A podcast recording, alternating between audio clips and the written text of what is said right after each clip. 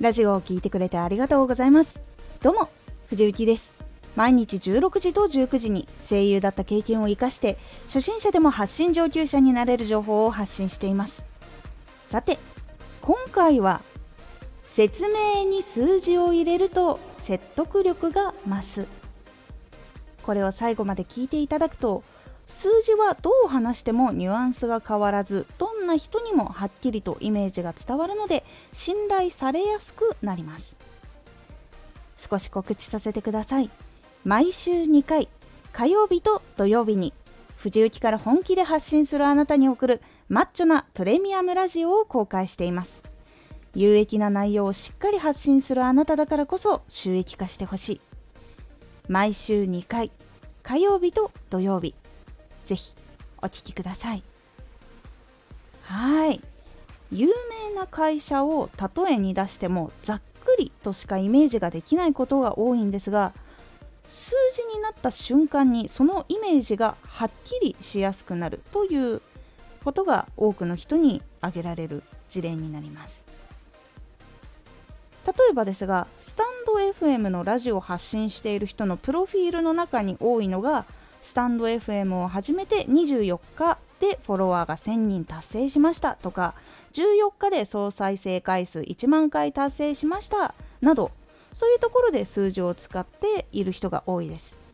発信力がある人っていうふうにやっぱりその数字を見て思う人が多いんです。他にも芸歴6年とか活動期間を書いたり売上の数字を出している人もいます。その数字があることでこの人はすごい人なんだと感じるからなんです。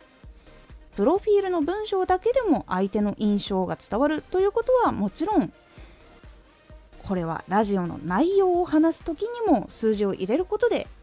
結構印象が変わったりとか説明に説得力が加わってきます例えばですが毎日更新するとフォロワーが増えやすくなるよって言われるよりも1週間毎日更新するとフォロワーが3倍も増えやすくなるんだよというふうに話してもらった方が聞いている方はやる気も感じやすくなると思います。これくらい印象が変わります。